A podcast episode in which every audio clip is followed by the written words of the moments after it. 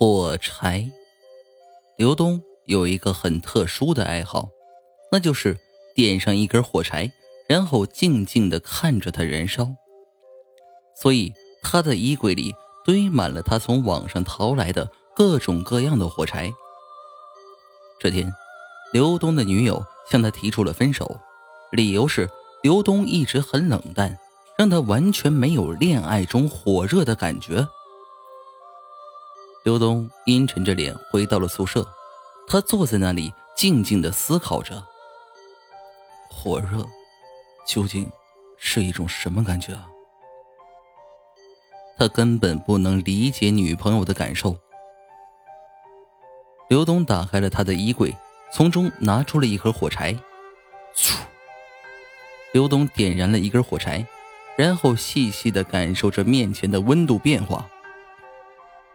当刘东用完了第三盒火柴的时候，突然，刘东觉得他的脑袋似乎也热了起来。晚上九点多的时候，他的室友回来了。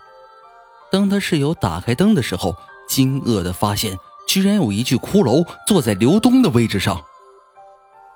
那室友颤抖的伸出手，触碰了一下那具骷髅，骷髅瞬间。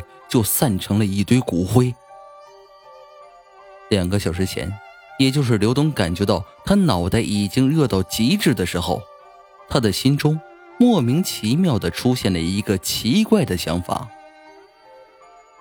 人也是一根火柴，长着黑色头发的脑袋就是火柴头。